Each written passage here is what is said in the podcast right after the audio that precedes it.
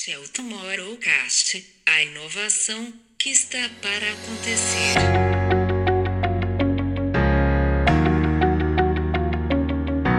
Quando eu falo sobre isso, é essa provocação.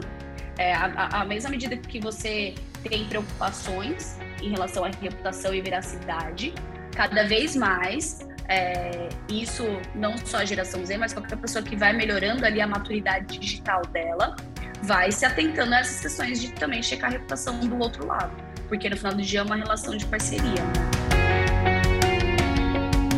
Eu acho que tem algumas particularidades dessa geração que é, que é importante e que, e que começa a nortear as marcas.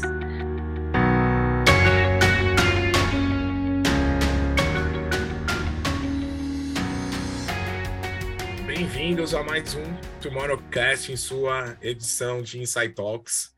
E a gente segue aqui nessas conversas sobre futuros, trazendo gente super relevante e que tem transformado a indústria no momento e construindo esse futuro que a gente tanto espera, que a gente tanto deseja, que a gente tem ajudado aí a desenhar com essas pessoas que a gente convida para trocar essa ideia com a gente aqui.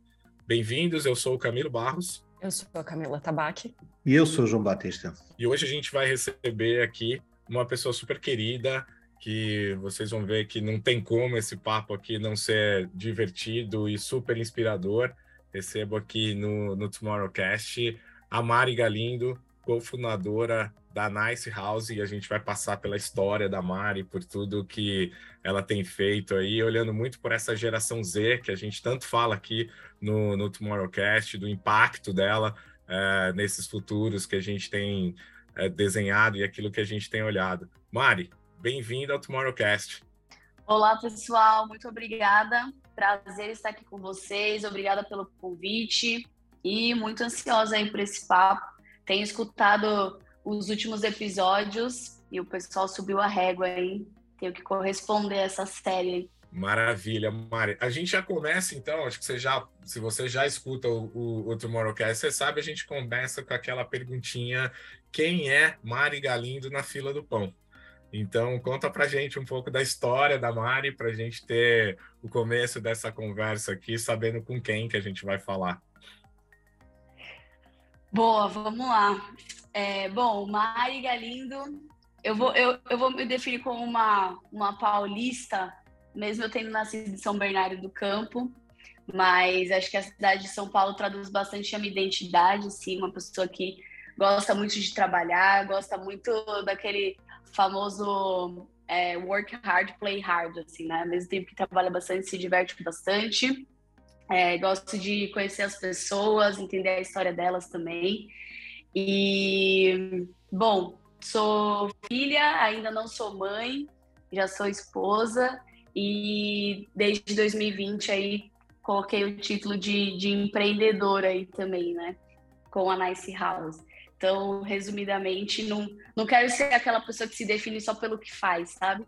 Então, além, além das coisas que eu faço no trabalho, tem isso. E eu acho que se eu fosse pegar uma palavra, sim, hoje se eu olhar e falar assim, meu, o que, que a Mari é e tal, ou o que eu gostaria de, de ser reconhecida como uma boa amiga, Acho que no final do dia eu gosto de ser aquela pessoa que é uma amiga legal.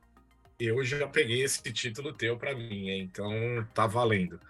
Mari, vamos começar aqui essa, essa nossa conversa. Eu acho que você vem de uma. Tanto dessa coisa de colocar o empreendedora no, no seu título e algumas iniciativas, mas você vem muito da conexão de pessoas, né? Você vem muito, a tua, até a tua trajetória ali profissional e tudo, você vem muito nessa parte de conexão de pessoas como é que forma essa Mari que conecta pessoas e chegando até, a gente vai falar bastante disso, né, de propósito, de causa, aquilo que vocês têm feito hoje também com a comunidade de creators e afins, a você chegar na Nice House, assim, em ser a empreendedora que cria a Nice House.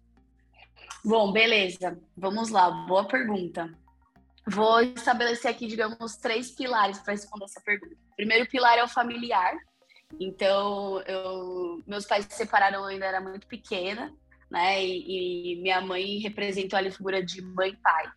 É, e minha mãe é uma pessoa muito carismática, né? Que se conecta muito fácil com as pessoas. A profissão dela, ela é psicóloga, É, então já tem essa. Eu lembro que às vezes minha mãe, assim, na praia, falava que era psicóloga e começava a juntar a gente em volta querendo contar coisa para ela, assim, sabe?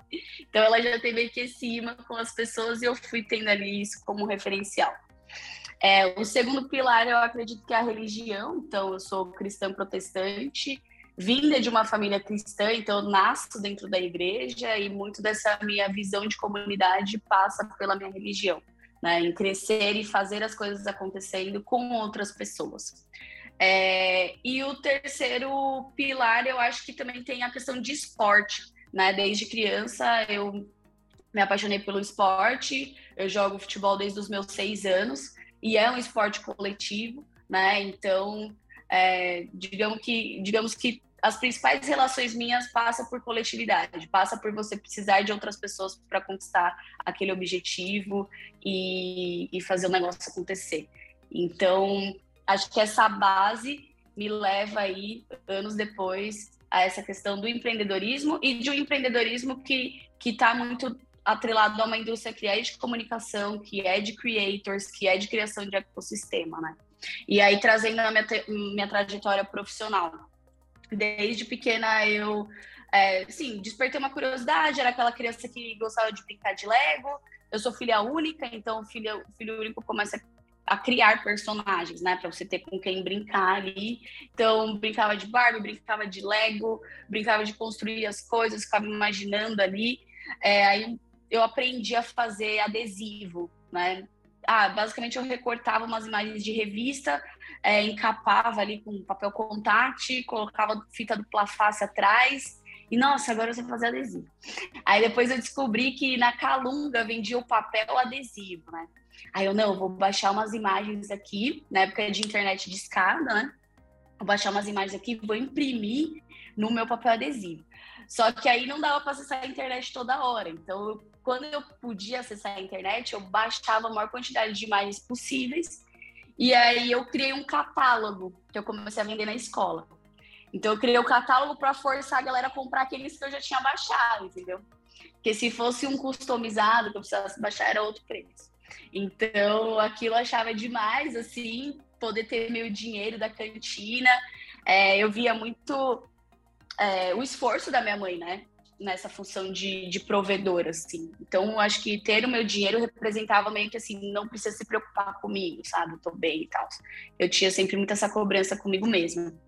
É, depois disso, minha mãe também tem esse viés muito empreendedor, então, sei lá, já vendi bijuteria, já vendi cama, mesa e banho de cachorro, já vendi aquela época de gravar CD e vender pra família, sabe? Ah, as músicas que a família queria ouvir e tal. E, e aí foi indo, foi indo, aos 14 anos falei, não, acho que tudo isso que eu faço, o nome disso é publicidade, assim, né? O que eu quero fazer é publicidade, quero fazer o comercial para televisão e tal.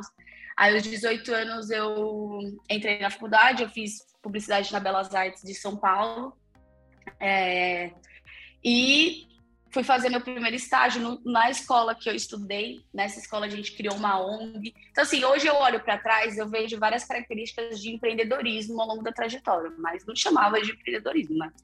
Me chamava de tô me virando, era isso. Então, é, hoje com a Nice você vê os traços da publicidade, que é a minha formação, você vê esses traços de, de ter que criar as coisas, de ter que produzir, se conectar com as pessoas. É, no decorrer do tempo, né, meus primeiros empregos foram em agências na área de criação, então essa questão estética do design é uma coisa que eu gosto muito. E aí eu queria ser do time de criação tal. Depois eu me conectei com a 99 Jobs, fiquei lá por quatro anos e assim, é, para mim foi uma escola porque eu aprendi muita coisa nova. É, o principal trabalho que eu fazia lá era na área de employer branding, que naquele momento não era um assunto muito falado, então fazia a gente ter que aprender muito, beber de outras fontes para poder construir algo aqui para o cenário brasileiro. É, pude atender grandes marcas, então o meu modelo de trabalho era um modelo meio que de consultoria, né? Então eu entrava em vários clientes e aquilo eu achava incrível aprender sobre a cultura de outros lugares, aprender o modelo de negócio de outras empresas. É, eu tocava um evento lá chamado Career Week, né? E aí, basicamente, a gente ia nas principais universidades abria as inscrições para os universitários e a, a, gente convidava eles a conhecer a empresa do sonho deles, né? Ah, quais são as empresas que você sonha em trabalhar? A gente vai te levar para um dia lá para você conhecer, entender como funciona, até para assim, às vezes quando a gente está na universidade a gente fantasia muito, né? Meio que ai, alguém falou que trabalha lá é incrível e aquilo se torna o meu sonho. E esse a proposta desse evento era você ver se de fato era aquilo que você queria mesmo, sabe? Conversar com pessoas que estavam lá, olhar o ambiente e ver se de fato aquele era seu sonho. E como eu tocava isso, eu ia em todas as visitas, né? Então, era ouvindo executivos de diversos, de diversos segmentos, aprendendo com a trajetória deles, é, muito programa de mentoria, então é, guardo com muito carinho essa experiência. Depois, um dos clientes era a Embraer, aí eu mudei lado da mesa, fui para a Embraer na vertical de transformação digital. É, para mim foi um choque, estava acostumada sempre com empresas menores, com um ritmo bem acelerado, e para a Embraer me trouxe uma outra experiência, né, de uma empresa mais estruturada, uma empresa grande, com processos, entender como navegar nesse ambiente também, para mim foi muito valioso. É, pude acompanhar de pertinho ali, né, o, o, processo que agora é IVE, que é do... A gente não gosta que chama assim, mas basicamente o carro voador, né, e putz, foi incrível, é um baita case de inovação assim, disruptiva. O Beacon, do Marco, que já, que já passou aqui pelo por uns episódios. É, e aí depois eu saio, vou fazer um projeto na Vitrio, que é uma DTVM, mercado financeiro, e em paralelo eu já começo ali a, a construção da NICE, né, que foi em, em abril de 2020. Então, basicamente essa aí é minha minha trajetória. Mari, e como é que surge essa conexão é, com o tema geração Z, né, e com os creators e olhar para esse mercado, o potencial desse mercado, da onde que que surge essa provocação para você? Boa. Bom, é, eu acho que essa provocação com geração Z, ela surgiu uma geração antes que era dos milênios, né? Então, então quando eu estava trabalhando na 99 Jobs, a, a proposta de valor é, que a 99 trazia para o mercado era ajudar empresas tradicionais a se conectarem com talentos nativos. E naquele momento, os talentos nativos, né, que já estavam na idade adulta, pronto para o mercado de trabalho, eram os milênios. Então, acho que ali foi o meu primeiro contato com essa ideia de gerações, né? E, e como que existe uma demanda por essa conexão de gerações e como a cada geração as gerações anteriores se movimentam, né? Então, pera, agora parece que tudo mudou, agora parece que eu tenho que voltar a entender de novo, agora parece que eu preciso aprender a me reconectar, né? Então, o conceito de gerações, para mim, foi introduzido através da, da 99. Agora, especificamente a geração Z, é, quando a gente cria a NICE, o, o nosso principal interesse era fazer algo dentro do TikTok, especificamente. Né? Então a gente tinha muito esse olhar do, da provocação que essa plataforma traria para o mercado. E aí, basicamente, o que a gente fez foi criar um perfil da Nice dentro do TikTok, soltar os vídeos, convidando para uma competição, porque a gente queria criar essa casa com criadores de conteúdo durante a pandemia, é, mas a gente não, não era do. Quando eu falo a gente, é porque a Nice sou eu e mais três sócios, tá? É, mas a gente não era desse mercado de criadores nenhum de nós sócios somos grandes influenciadores digitais, né? Então a gente queria buscar da comunidade quem seriam esses creators que morariam na casa. Então a gente abre essa competição para encontrar talentos e quem se inscreve, e aí eu tô falando ali de um período de 20 dias, a gente teve 13 mil inscritos. Quem se inscreveu massivamente foi um recorte da geração Z. Então eu falo que quem escolheu, não foi a Nice que escolheu a geração Z, né? Foi a geração Z que escolheu a Nice. E aí quando você vê que essa faixa etária predominantemente quem escolhe o seu negócio, isso me movimentou muito a estudar mais. E aí o seg a segunda parte do projeto, né? Então a primeira parte dessa competição, que a gente fez 100% remoto, e aí os vencedores dessa competição tinham como prêmio morar na casa da Nice. E eles moravam literalmente 24 por 7, não era só assim, ah, vou lá para gravar. Né? Muitos vieram de outros estados do Brasil para São Paulo para morar na casa da Nice. E ali eu falo que foi a minha imersão, meu laboratório em relação ao comportamento e consumo dessa geração. Né? Então, essa foi, é, foi a minha conexão com geração Z. Assim, teve, teve essa parte mais estudos gerais e depois a parte em loco empírica ali durante o período da casa da análise. É muito interessante, uh, Mari, o, uh, esse, esse, vosso processo, porque vocês, antes de, de fundarem a NICE, uh, tiveram que também fazer o exercício de encontrar os próprios criadores, ou seja, um, e para, para puxá-los para dentro da vossa casa. isso um, tem sido a dificuldade por, pelas conversas que nós temos tido por aqui no Tomorrowcast, isso tem sido a grande dificuldade das marcas hoje em dia. Ponto número um, identificar onde é que andam os seus públicos, onde é que andam uh, os, os, os, seus consumidores, esta geração uh, apelidada de Z, porque acho eu até a pandemia veio de certa forma uh, pulverizar um pouco os comportamentos e, portanto, uh, tirando os, os, grandes eventos de música, uh, nós não sabemos onde é, que, onde é que eles andam, estas gerações. E portanto vocês passaram por esse, por esse processo. E a minha pergunta é: e para agora uh, quem nos está a ouvir e, e, que de certa forma não acompanha uh, com tanta regularidade os, este tipo de comportamentos das, destas gerações, onde é que andam estas, esta, esta geração Z? Onde é que estão estes públicos? O que é que eles estão a fazer? que conselhos é que uma marca pode ter para iniciar uma conversa com este tipo de, de geração? Bom, é, primeiro acho importante fazer esse recorte, né? É, quem é essa geração Z? Então, a gente considera aí nascidos a partir de 95. E eu brinco que é parece que na nossa cabeça não faz sentido uma pessoa que nasceu nos anos 2000 já ter 22 anos, né? Vai ter sempre 12 anos ali, né? Não faz sentido. É, mas sim, né? Tá aí jovens adultos eu acho que tem algumas particularidades dessa geração que é, que é importante e que, e que começa a nortear as marcas. É, primeiro, o fato de ser uma geração 100% digital. Então, discussões sobre analógico e digital não faz sentido na cabeça da, dessa geração. Eles já nascem com o mundo digitalizado.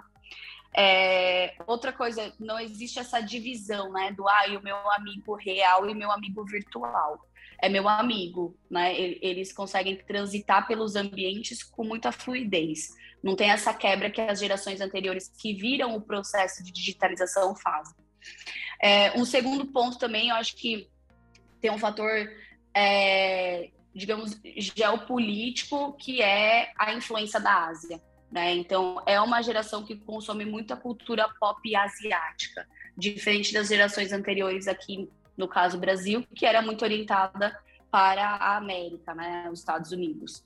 Então, é uma geração que é fã de BTS, é uma geração que é fã de Blackpink, é uma geração que é fã de Naruto, é uma geração que quer fazer intercâmbio na Coreia do Sul. Né? E, e isso mostra também uma mudança aí, né, de, de, de poder, de influenciador cultural e econômico que a gente tem visto a Ásia. E aí, plus isso, né, também é uma geração que está muito presente no TikTok, que é uma plataforma de origem chinesa. É... E, e por que está muito presente nisso, né? Eu acho que tem algumas respostas. Nem todas são respostas apenas comportamentais, mas tem uma, tem uma resposta de estratégia de entrada. Então, o TikTok ele é uma das poucas empresas asiáticas que sai da Ásia. É, e para fazer essa saída, ele faz a aquisição de um aplicativo chamado Musical.ly, que era um aplicativo prioritariamente assim de crianças, porque ele é um aplicativo de dublagem de áudio. Então isso também explica porque que muitos dos vídeos é, que você encontra no feed do TikTok são de dublagem e são de dancinho, porque foi feita essa aquisição de uma empresa que vem com uma base predominantemente infanto-juvenil, né? O segundo ponto tem uma questão de linguagem. Então, eu nunca vou me esquecer, uma vez eu participei de um, de um summit na época ainda chamava Facebook, né? E, e o palestrante ele falou: é, olha a sua primeira foto do feed do Instagram, primeira vez que você postou, e olha a última. É, você aprendeu a tirar fotos melhores, né? De uma forma assim digamos, por osmose, não necessariamente você teve que fazer um curso formal, mas você aprendeu a tirar fotos melhores. A própria comunidade vai contribuindo com o seu nível de referência, com o seu olhar, com a iluminação, os próprios equipamentos, né? a câmera do celular foi melhorando com o passar do tempo. Então, acho que também tem uma questão de linguagem. Essa é uma geração que ela vem do foto, do, do foto para vídeo. Diferente de gerações anteriores que vieram do texto, né? Texto para imagem. Então, tem esse desenvolvimento de skill que torna é, prazeroso e divertido para eles estarem ali interagindo com imagem e movimento, com vídeo, com áudio, com sincronização. Então, às vezes eu converso com alguns creators que são predominantemente do Instagram e que têm certas ressalvas em para o TikTok. E a minha pergunta sempre é: qual é o seu nível de habilidade de edição de vídeo? Porque às vezes a gente é muito é, receoso com coisas que a gente não tem domínio. E aí a gente justifica com outros argumentos, né? É, tem o fator também de ser uma faixa etária que você tem mais tempo disponível para aprender novas coisas. Então, você pode passar ali uma tarde aprendendo uma nova coreografia, você pode passar uma tarde ali editando vídeo de inúmeros jeitos e se der errado, você grava de novo, né? É, é, até um paradoxo, a maior parte da base do TikTok especificamente ser composta por jovens, ali 13, 17, e por idosos. Né? E aí, se você pega no ciclo de vida de uma pessoa, são as fases da vida onde a gente tem mais tempo disponível. Então, tudo que é novo, ele exige tempo para aprender, para consumir, para interagir.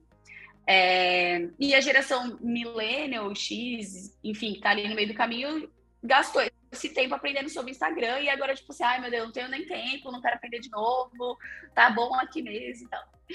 E aí tem um outro fator que é uma digamos, um, um chute meu, assim, uma teoria minha, que é ninguém quer estar na rede social que o pai e a mãe tá, né?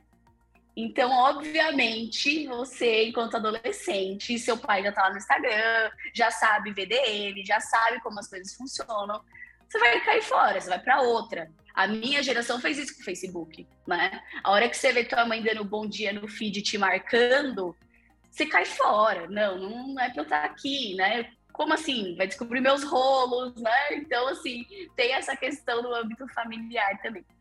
É, Para a marca encontrar com essas pessoas, eu acho que a gente está vivendo um momento muito particular no contexto de rede social. A gente sai de uma hegemonia é, de dois monopólios, basicamente, de Facebook e, Google, né? Ali com o YouTube.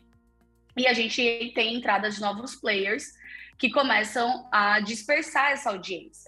Né? Então a gente vem numa progressão. A gente tinha ali televisão, concentrando toda uma audiência de gerações, tal, TV Globo a nível Brasil, a penetração que existia. Aí a gente começa essa migração para as plataformas digitais, internet, e aí você tem YouTube, é, Facebook, depois Instagram como é, é, consolidando essas audiências. E aí, recentemente, você tem a entrada de novos players, que são os asiáticos, o TikTok, o Quai, e a Amazon com a Twitch. Né? Então, essa a audiência começa a dispersar. E aí, eu acho que é um, uma questão, uma provocação importante a se fazer, porque às vezes a gente parte de um pensamento binário, né?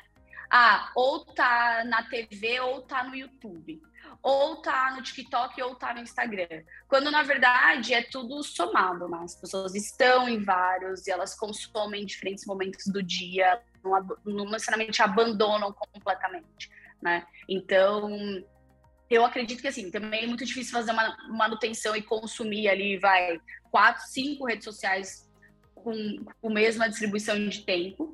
A gente sempre tem uma ali que é a, digamos, a preferida, onde a gente vai investir mais tempo, mas as pessoas estão nas outras também e consomem e estão aprendendo a consumir. Então, acho que a primeira, primeira questão para as marcas sobre onde encontrar essa audiência é entender que ela não está só em um lugar. Né? Então, partir desse pensamento de dispersão da audiência. Ela está em vários lugares e, e, a provocação é entender o que ela está consumindo e em que momento ela está consumindo é, cada um desses lugares. Né? Então, por exemplo, você pega um adolescente que fica vendo alguém, algum gamer streamar na Twitch. Ali você tem um comportamento muito de companhia. No final do dia, ele não está ali querendo assim, aprender mais sobre o jogo, ele está querendo uma companhia. O streamer ele representa essa companhia, alguém que você está assistindo algo junto, né? Então, pô, o que, que você quer mostrar para alguém quando você está assistindo um filme em companhia? A, a, marca precisa entender ali, né, como estar nesse ambiente, não ser uma coisa interruptiva. É, o próprio TikTok, ele cresceu muito durante a pandemia por um viés de escapismo, né? Você tinha a televisão cobrindo os casos da Covid, você tinha o Instagram e o Twitter muito forte com as questões sociais de Black Lives Matter, e você tinha o TikTok, onde tudo isso era barrado pelo algoritmo intencionalmente, né? É, até houve uma polêmica lá atrás de manifestações na Coreia do Sul, onde nenhum vídeo subia, não veio um vídeo aparecendo no feed do TikTok. Então ele criou esse momento onde você só vê coisas, digamos, positivas, legais. Ele virou praticamente a Disney das plataformas, né? Então ele foi impulsionado por esse movimento de escapismo, de pessoas onde, cara, eu preciso de um momento de entretenimento, onde eu abra e eu não me depare com questões que eu não quero olhar agora, né? E, e, e isso atraiu também bastante usuários para eles é, desde aquele período. Você traz um conceito, Mari, que, que eu gosto bastante também quando eu te ouço, hora que você fala dessa relação entre marcas e essa Gen Z, que é aquele conceito de brand safety, brand ethic, né?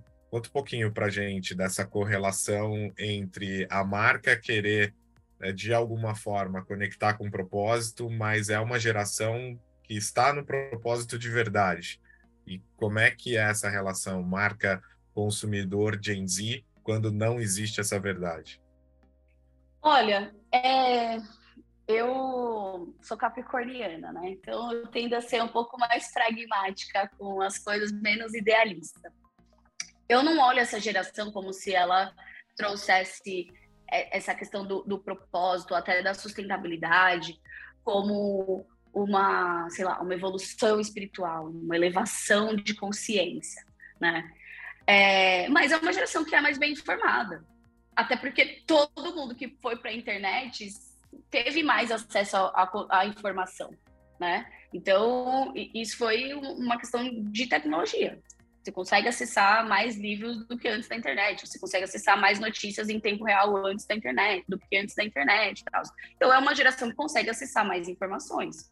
É, à medida que você consegue acessar mais informações e você já cria esse comportamento de verificar também as informações que se acessa, você consegue meio que descobrir mais rápido se aquilo é genuíno ou não genuíno, né? Então, por exemplo, você pode ver algo muito bonito no feed do Instagram de uma marca. E automaticamente você vai pesquisar no Google se se tá no Reclame Aqui. Entendeu?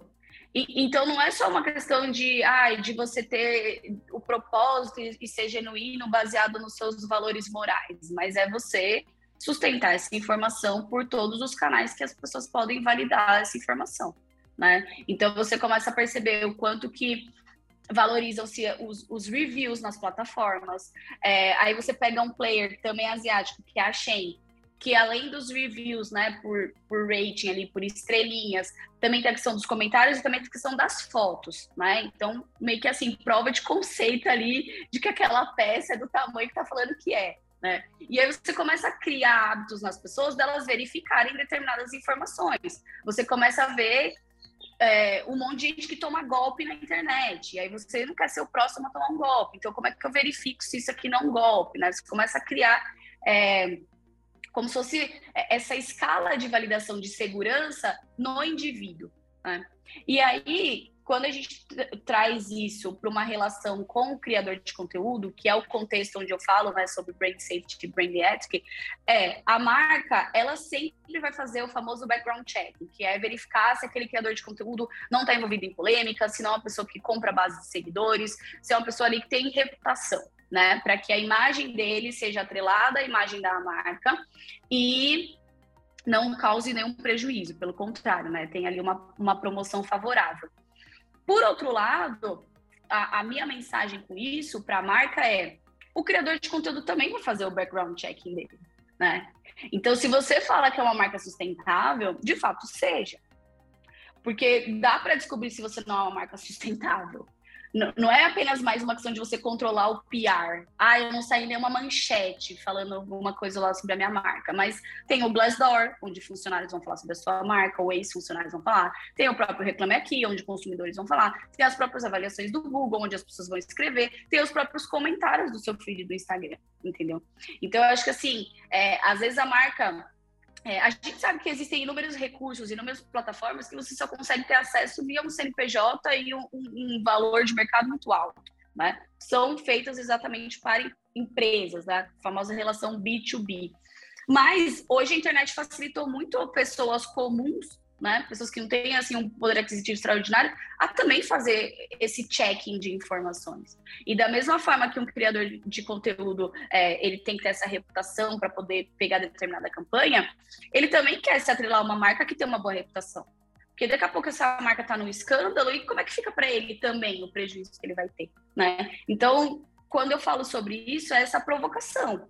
É, a, a mesma medida que você tem preocupações em relação à reputação e veracidade, cada vez mais é, isso não só a geração Z, mas qualquer pessoa que vai melhorando ali a maturidade digital dela, vai se atentando a essas questões de também checar a reputação do outro lado, porque no final do dia é uma relação de parceria, né?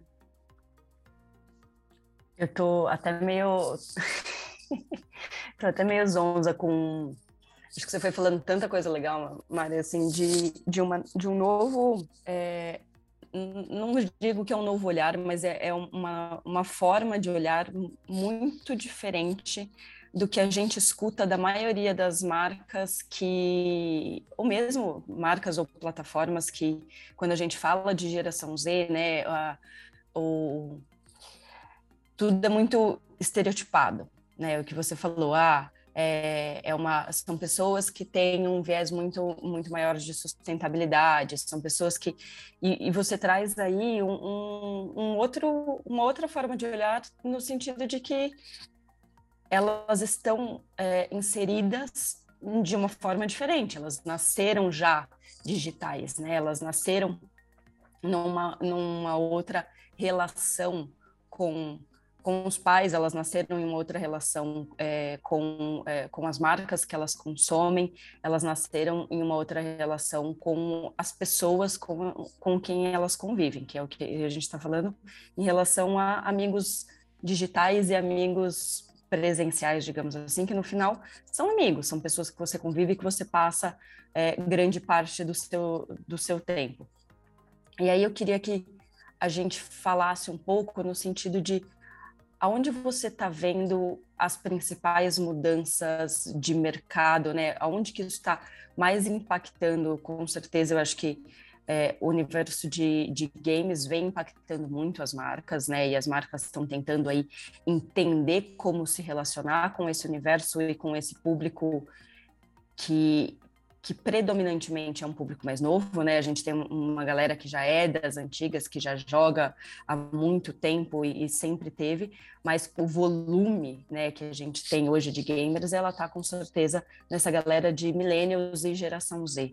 É, mas quais são os principais mercados que hoje você vê que a geração Z está impactando nessa mudança de, é, de comportamento do mercado como um todo, né? Está trazendo um novo olhar para o mercado. Legal. Bom, é, pergunta complexa essa, né? Deixa eu estruturar aqui meu raciocínio. É, a resposta de bate-pronto seria assim: ah, tá impactando todos os mercados, porque hoje é uma, uma geração que já representa 20% da população no Brasil e ela exerce, é, ela exerce muita influência dentro de casa. Né? Então, ela pode não ser a shopper que vai ali para o mercado, mas ela exerce influência na shopper, no caso, ou no shopper. É, porém, eu acho que é, vou, vou, ter, vou direcionar a resposta para um viés de não só impacto de mercados já consolidados, mas talvez o impacto na criação de novos mercados. É, que, que eu entendo que, que o game ele vem muito fortalecido por isso, e, e eu tenho aqui algumas teorias do porquê, né?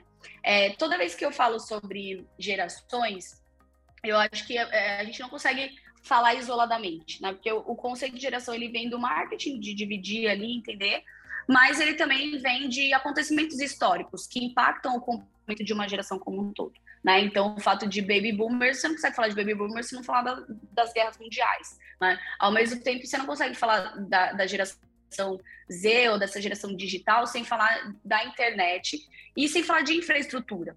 Né? Então, por exemplo, é, hoje eu falo, gente, na minha percepção, essa conversa sobre metaverso, por exemplo, ela só vai ganhar a, a força e a, a, proporção que, que estão projetando a hora que mais 50% da população tiver 5G e celular bom na mão. entendeu? Porque não tem como a gente falar sobre determinados formatos sem falar sobre infraestrutura. O feed hoje que a gente vê predominantemente de vídeo não seria impossível na internet 3G. Você não conseguiria gravar e subir, né? É, se você pega o começo lá do Instagram com fotos, todo, todo a, a, ideia de filtros nas fotos vinha para você derrubar a qualidade da imagem e conseguir subir na internet, né? Então passa por uma, uma um desenvolvimento de infraestrutura. É, não é à toa que a China está cinco anos à frente do Brasil nessa parte de tecnologia. Ela também está cinco anos na frente na parte de logística, na parte de infraestrutura, na parte de ferrovia, né? Então as coisas nunca são nunca são isoladas. E aí quando a gente traz para o game a minha teoria é passa por infraestrutura, então, hoje existe uma barreira de entrada e que fortemente é, houve um shift quando o, o, game passa a ser mobile, porque enquanto o game ele era questão de lan house ali, a era do Counter Strike, você você teve uma entrada legal e é um público que está até hoje, é um público mais velho, mas está até hoje. Depois você começa a ter jogos com, com uma questão gráfica muito forte que eles só vão rodar em console. E aí você vai ver o console ele não é acessível a nível Brasil. A gente está falando tipo, de consoles de 500 dólares, de mil dólares. Você não vai ter massivamente gente comprando, né? Se torna até um sonho. Ai, no Natal quero ganhar meu Play 4, meu Play 5 e tal. Aí você tem os jogos de computador, mas que também precisa ter um computador da NASA para jogar para rodar o jogo, né? E aí quando você vê a entrada, por exemplo, do Free Fire no mobile, boom, você vê uma explosão de pessoas, game, game, game, game, e todo um movimento e um ecossistema se criando ao redor, principalmente do Free Fire. Então a gente passa por essa questão de, de infraestrutura e a geração Z ela se beneficia disso. E aí eu acho que o primeiro impacto que ela que ela causa em um mercado muito forte essa questão de, de aparelho, mercado celular, isso aqui é, tipo, é, o, é o centro, a sala de comando da vida da geração Z passa pelo celular. É, consequentemente, vai passar por uma mudança de formatos. E aí, o segundo mercado que eu jogaria aqui é o mercado da educação. É, eu tenho conversado muito aqui dentro da NICE, do grupo Final Level, que é, a educação, com certeza, considera o entretenimento um concorrente. Porque no final do dia, todo mundo tentando a atenção daquela pessoa, né? E então a geração Z eu acredito que vai trazer grandes, grandes impactos para a indústria da educação. Assim, não dá mais para ser aquele formato de 1800 e tralalá, aula de 50 minutos, presencial. Né? A pandemia também já, já mostrou ali alguns mercados que, ela, que vão ser acelerados nos próximos anos. É, tem um outro ponto que é a indústria do entretenimento, com certeza. E aí o meu olhar, ele é um olhar que a gente começa a sair da era da experiência e entra na era da imersão. E, e, e eu, eu defendo esse argumento trazendo um ponto que é, pensa, quando a gente tinha o rádio, sair do rádio para a televisão, ver as coisas, aquilo era fascinante aquilo te conectava. E para mim a ideia de entretenimento é aquilo que consegue te desligar da sua realidade, né? Então, quando você sentava e via televisão, você se desligava de todo o resto porque aquilo te prendia. Beleza, chegou um tempo que aquilo já não te prendia mais, você estava lá fazendo mil outras coisas e a televisão lá rodando, é, já não estava tão mais conectado ali. Depois vem a internet, cara, aquilo te prende de novo, né? E, e aquilo é fascinante, você passa horas sem perceber, te desconecta da realidade. Aí aquilo começa a se tornar a sua realidade, né? Às vezes eu tô em palestra e eu falo, gente, hoje quem abre o feed do Instagram é mais gatilho do que diversão. Porque você vê que você não tá acordando na hora que você tinha que acordar, você vê que não tá fazendo o exercício que você tinha que fazer, você vê que você não, não atingiu um milhão no dia na hora que você tinha que ter conseguido um milhão de reais. Então é mais gatilho do que entretenimento. As pessoas já não se desconectam mais.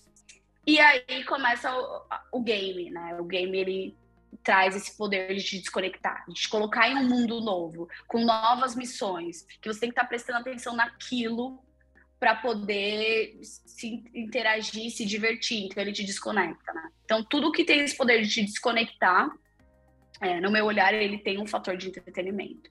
Né? Ele te tira da realidade e te leva para uma nova realidade. E aí, quando você olha o game na perspectiva da geração Z, ele se torna uma nova rede social. Porque a maior parte dos jogos, eles têm ferramenta de chat, Né? Então, primeiro que já passa pelo conceito de internet. Você não joga mais só você versus o robô. É você versus outros jogadores que você conhece, que você pode interagir, que são pessoas. É, segundo, que eles têm essas ferramentas de comunicação dentro do jogo. Então eu brinco assim e falo, gente, vocês acham que tá pegando o WhatsApp do seu filho, você tá super por dentro da vida deles? Esquece. As principais conversas estão dentro do Roblox, estão dentro do Call of Duty, né? Estão dentro do Avakin, que são essas plataformas onde eles têm os amigos lá e eles conversam, vai fazer a festa de aniversário lá dentro.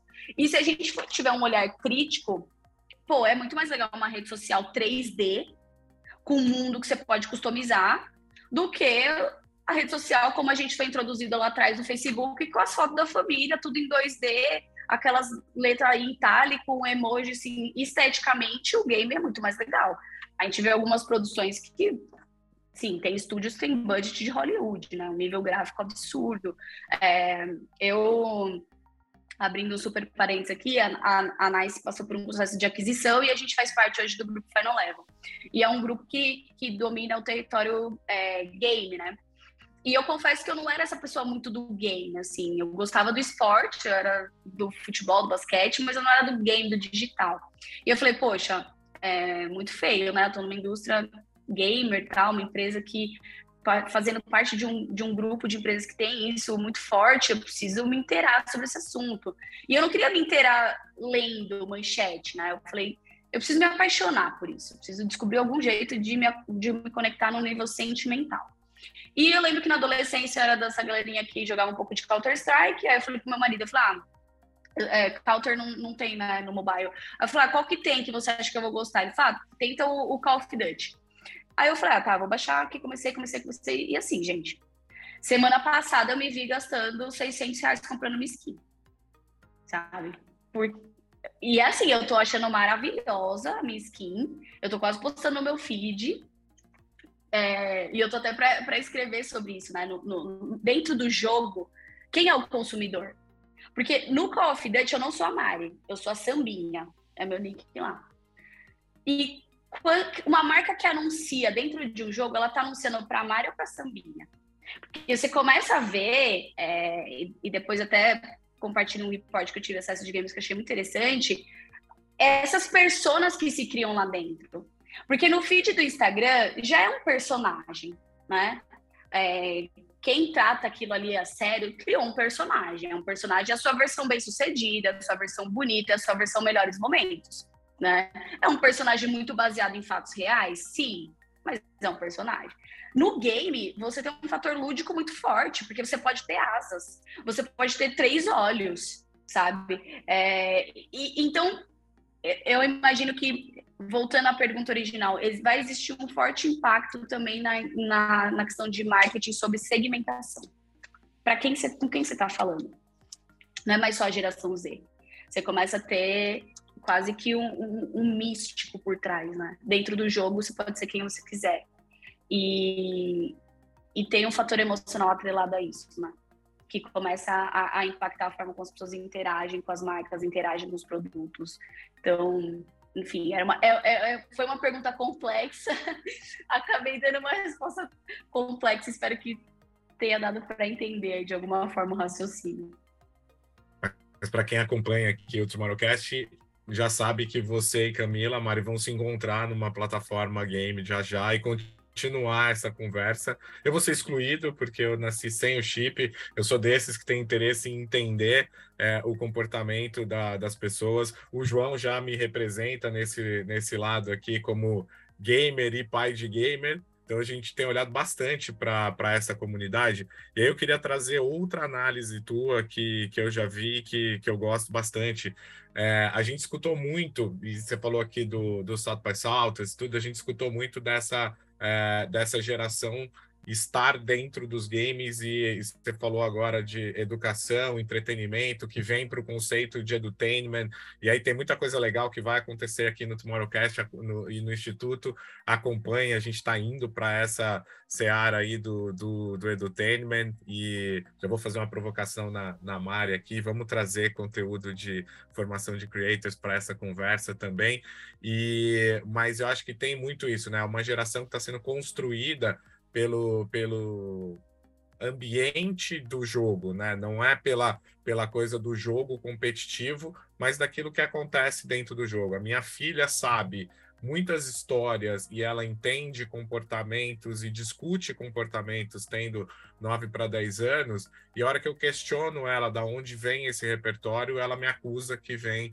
do game que ela joga ali, da onde ela tá, e é muito mais essa construção social que vem, né? E aí lá no, no by South, a gente escutou muito a história do que é, todos nós somos gamers, né? A partir do momento que a gente se coloca à disposição de interagir com outra pessoa e a gente se coloca numa posição de gamer. Eu sei que você separa esse universo, né, do cara que é o gamer competitivo e hoje tem muita gente dessa Gen Z vivendo disso, desse cara que é um gamer casual e que usa o gamer para essa construção social. Explora um pouquinho disso para gente. Boa. É... Bom, eu acho que assim, tem o, o, jeito fancy de eu falar disso, né? Então, olha, na indústria do gamer, a gente divide em hardcore games e hyper casual games. A forma prática de falar disso é: tem a galera do futebol que jogava na infância, que virou jogador profissional, e tem a galera da pelada. Basicamente é isso. O hardcore gamer é a galera profissional, então é, o game tá, é um esporte, tem diversos jogos que são de esportes, que tem competição, que a pessoa, para mandar bem no campeonato, ela tem que treinar igualmente um, jogador de futebol, né? Tem ali o dia do jogo, mas tem treino, tem rotina, tem dieta, tem preparação física, preparação mental, é, tem time, tem estratégia. Então, a indústria do game ela, ela é isso, no digital. Né? Então, ao invés de você entrar ali num campo no Maracanã, você vai entrar numa arena, que também chama arena. É, só que vão ser vários computadores, cada jogador tem ali a sua posição dentro do jogo você tem as ligas, você tem as premiações, é, e às vezes a gente fala o termo gamer, e aí vem aquele estereótipo, né, do quarto na luz de LED, aquela cadeira diferentona e tal, mas gamer é qualquer pessoa que joga, né? É, é, igual a gente falar assim, ah, você lê livros, você não é um, sei lá, um reader, né? Você não é se definir como um reader. Ah, eu escuto podcast, você não é um podcaster só porque você escuta, só porque você participa né? Então, esse é um termo muito mais dado pela indústria, né, do gamer, e, e ele muito mais se refere a essa pessoa que faz isso como uma profissão, né? Do que esse outro lado. Quando a gente fala do hyper casual, você tá ali jogando Candy Crush, você, tá, você é um gamer, você tá jogando. Você tá aí jogando o, o Avakin, que é como se fosse o novo The Sims, você tá jogando. Você tá jogando o Call of Duty que eu falei, você tá jogando. Agora você vai fazer daquilo a sua profissão, Aí você ganha esse, esse fator gamer. Né? Então, quando a gente vê os números do mercado, uma indústria gigantesca, é porque ela pega essa galera do hyper casual. Essa pessoa que, sei lá, tá no metrô, abre o celular, vai jogar alguma coisa para passar o tempo. Né? E, e às vezes as marcas não entendem, elas vão muito pro estereótipo do jogador profissional. Né? E não entende que a maior parte da população está no outro lado, que é um lado que faz por diversão, que não tem menor pretensão em viver daquilo né? Mas que gosta, que se sente pertencente a uma comunidade, que sente ali melhorando as suas habilidades, se conecta com outras pessoas por causa do jogo, porque acaba sendo um interesse em comum. Mari, e eu, eu não sei, eu, ainda normalmente eu ainda separo um pouco em, em, uma outra coisa que é a galera que tá dentro dos universos multiplayers e que interagem e a galera que é aquele, aquele jogo que você tá sozinho, que é um Candy Crush, que é um, enfim, né? É, que, que você não tá dentro de uma comunidade. E que por isso você tem uma outra relação é, com, né, com, os, com os games, com é, o hábito de jogar. Uma coisa é você no consultório jogando Candy Crush, outra coisa é você realmente interagindo com seus amigos e estando em comunidade e é, eu em casa tenho um, um gamer, né, é, e, e, é três horas da manhã dando altas risadas, tipo, acordo às vezes com ele, tipo, morrendo de rir três horas da manhã, porque é isso, tá interagindo com, com os amigos, os milhares de amigos, a gente vai casar agora, vem os amigos do, do jogo para o nosso casamento e alguns deles que ele nunca tinha conhecido presencialmente, que moram em outros estados, enfim. Então, É, eu ainda, eu ainda separo um pouco isso porque eu vejo que é muito diferente a questão da comunidade, né? A questão da, da interação, da, é, é, desses amigos realmente, né? Que, que, que você acaba tendo nesse, nesse universo. Mas eu queria puxar para uma outra coisa, que daí já ser a, a vou, vou aproveitar para o meu lado. É, quando a gente olha para o entretenimento do lado físico, né? Quando a gente é, hoje eu trabalho, por exemplo, com festivais de música, é, e aí tem uma, uma dificuldade muitas vezes também da galera entender como é que a gente vai misturar essas gerações, né? De às vezes algumas marcas proporem coisas como não, vamos construir um, um multiverso, uma uma experiência falando, gente, mas se a pessoa saiu da casa dela para ir até um lugar para ver um, um show, para ver um festival, ela não quer entrar num multiverso que ela poderia estar na casa dela. Não, não acho que seja que seja aí, é, mas a gente ainda tem muito essas discussões de é, de como é que este mercado do físico muda ou se adapta ou evolui a partir de um olhar muito mais digital e, e que essas novas é, gerações vêm para trazer. E aí queria escutar um pouco do que você pensa ou, enfim, analisa sobre isso? Bom, é... mais uma vez, o, o, olhar pragmático, né? Eu acho que às vezes a gente fica. É, eu sou uma pessoa que eu gosto muito de, de futurismo, assim, gosto muito. Tem algumas pessoas que conversam, eu sinto que eu estou numa viagem do tempo, chegando ali em 2050. É, gosto muito, assim, de imaginar esses futuros possíveis, mas gosto muito de voltar e entender tal, o que a gente tem que fazer hoje, aqui e agora. Então, trazendo para essa realidade de festivais, eu acho que às vezes a gente fica pirando no que, ah, vamos fazer o metaverso, fazer o multiverso, fazer o retroverso. Quando, assim, para mim, o, o, o maior ponto de, de futuro agora que a gente poderia fazer dentro dos principais festivais passaria, de repente, por um meio de pagamento digital. As pessoas ainda têm que pegar muita fila, às vezes, para comprar uma ficha para comprar uma cerveja dentro do festival, entendeu? E, e, isso muda a experiência, isso passa por digital. É, como que você tem boas fotos do festival para você? Ainda não é uma forma, digamos assim, padronizada. E isso ainda é um diferencial. Tem empresas que se vendem por isso, entendeu? Como um diferencial, porque ela vai ter umas fotos legais, você não vai pegar fila, você vai ter acesso a isso. Então, às vezes a gente tenta ir para uma experiência muito, assim, ao meu ver, assim, fantasiosa, que está lá na frente. E hoje as coisas que, que já poderiam ter sido, assim, implementadas facilmente ainda não, não é bem resolvida.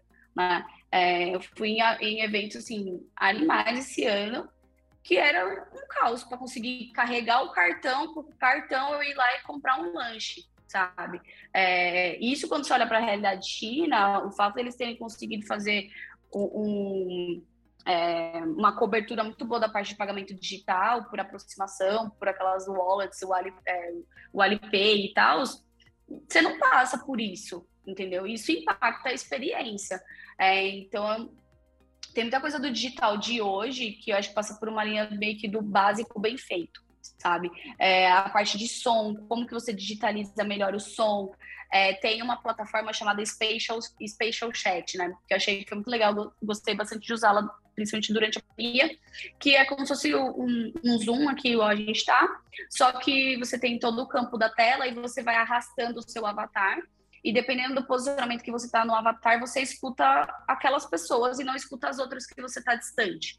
Né? Então ele tenta simular como se fosse um espaço de evento. Então, se eu estou numa rodinha, eu vou escutar com clareza as pessoas que estão nessa rodinha e não vou conseguir escutar as pessoas que estão lá do outro lado do salão. Né? Então ele replica essa dinâmica. Eu acho que muito do digital, muito da experiência poderia passar por uma questão de sonora dentro de um festival, né? É, as pessoas terem experiências diferentes à medida que eu estou perto ou longe do palco. Acho que é, é, ainda não houve essa provocação. O jeito que se distribui som ainda é o jeito de Woodstock, sabe? Então, às vezes eu sinto que as pessoas tentam incorporar é, essas novas tendências que ganham muito as manchetes, quando tem várias coisas que dá para ser melhorada e digitalizada que parece que não aparecem, digamos, em um brainstorm, entendeu? Então, minha resposta seria uma resposta mais pragmática. Eu acho que é, isso também tem a ver com a geração Z. Né? Eu estava lendo uma pesquisa que mostra, fazendo um comparativo da geração Z com os millennials, os millennials foi uma geração muito mais idealista. É, e, e, o que defende muito esse comportamento foi, foi o fato de, de termos nascido em um período de prosperidade econômica. Né? Então, uma crescente econômica muito forte dos Estados Unidos, uma promessa de o Brasil vai ser a próxima grande potência. Então, você cresce em um ambiente de tipo, tudo vai dar certo. Né? Vou ser muito feliz. E a geração Z é uma geração que ela é marcada na primeira infância por crise econômica é, no, no Ocidente. Né? Aliás, até uma pesquisa da McKinsey, eles rodaram a mesma pesquisa no, no, nas Américas e rodaram na Ásia, e eles fazem esse contraponto. A geração Z da, das Américas, ela é uma, uma geração muito mais pragmática e pé no chão, principalmente em relação à parte financeira porque ela nasceu num período de crise, crise de 2008, que reverberou aqui para a América Latina até ali 2012, se duvidar até hoje, né, gente? Estamos aí na mesma crise sempre. Mas é uma geração muito mais pé no chão, que viu a família ser impactada por não ter reservas financeiras. E busca entender sobre dinheiro muito mais cedo do que as gerações anteriores. Já a geração asiática estava passando pelo primeiro boom econômico na história da Ásia. Então você vai e olha como é a relação dessa geração com o mercado de luxo. E por que, que você vê galera é, giletando cartão na Balenciaga dia sim, dia não, entendeu? Então tem esse contraponto. Mas voltando para a experiência presencial, eu acho que é isso. Se retenha um pouco mais ao futuro possível do que aquele futuro almejado, sabe? Nas experiências presenciais. Dá, dá uma experiência melhor no parte de pagamento digitalizado, na parte de sonorização digitalizada, na parte de controle de entrada digitalizado, sabe? É, antes de querer ser a, a próxima, sei lá, o próximo ópio digital, corta as filas, entendeu? Acho que isso já vai contribuir bastante com a experiência. Ô Mário, já que você gosta de futuros, deixa acrescentar uma camada aí nessa sua conversa, que é o Web3. Como é que a descentralização de tudo e a colaboração de tudo uh, vai mudar isso, isso exatamente que você está a falar? Bom, é, eu gosto muito da conversa de Web3, principalmente pelo olhar ideológico dela, né? Mas eu sinto que recentemente esse olhar ideológico, que foi de onde ela surgiu, de sair desses monopólios, do tipo, cara, a internet é para todos, então ela deveria beneficiar a todos e não só cinco corporações. É... Eu, eu gosto dessa proposta. Né? A internet surge como uma ideologia. A gente só paga a internet com anúncio porque lá atrás foi uma ideologia de que, ah, para todas as pessoas poderem ter acesso, alguém vai ter que pagar essa conta. Né? E criou-se esse modelo prioritariamente de anunciantes, publicidade e tal, onde a gente virou é, o produto aí, digamos. Mas era com uma, uma boa intenção, digamos, né, de acessibilidade. E agora essa discussão volta, né? Anos depois viu-se o que criou na primeira tomada de decisão, e essa discussão volta à tona, né? E eu acho muito legal esse processo, enquanto humanidade, da gente revisitar decisões. É, a gente faz isso ao longo da história inteira. É, por outro lado, acho que recentemente ganhou um aspecto muito ganha dinheiro rápido. Né? O que eu também consigo compreender nesse momento de história que a gente está de crise econômica, de altas taxas de desemprego, é, de todo o efeito Covid né, na população global. Então as pessoas estão buscando meios de tipo assim, cara, não, não posso ter afundado, não posso ter quebrado, eu preciso né, dar certo, enfim. A gente cresce nesse sistema de eu preciso dar certo e surgem esses meios que parecem verdadeiros milagres, assim. Então acho que ainda está meio nebuloso em termos de posicionamento né, parte de uma ideologia muito relevante, de pessoas querendo discutir é, conceitos muito importantes. Atualmente, ele acabou ganhando tração por outros motivos, mas em termos de desenvolvimento de tecnologia, eu acho sensacional, um impacto muito positivo. É, como eu comentei lá atrás, né, eu tive uma parte da minha carreira que eu passei pela área de transformação da, da digital da Embraer, e isso me fez estudar também sobre transformação digital. E eu vejo muito Web3 é, criando essa nova camada da transformação digital, principalmente para indústrias que ainda não foram impactadas, é, que são as áreas governamentais. Né? Então, eu vejo o, o, blockchain ajudando muito em processos governamentais, é, em processos financeiros, em validação, é, reduzindo aí questões de golpes, de fraudes. Então, eu gosto bastante disso.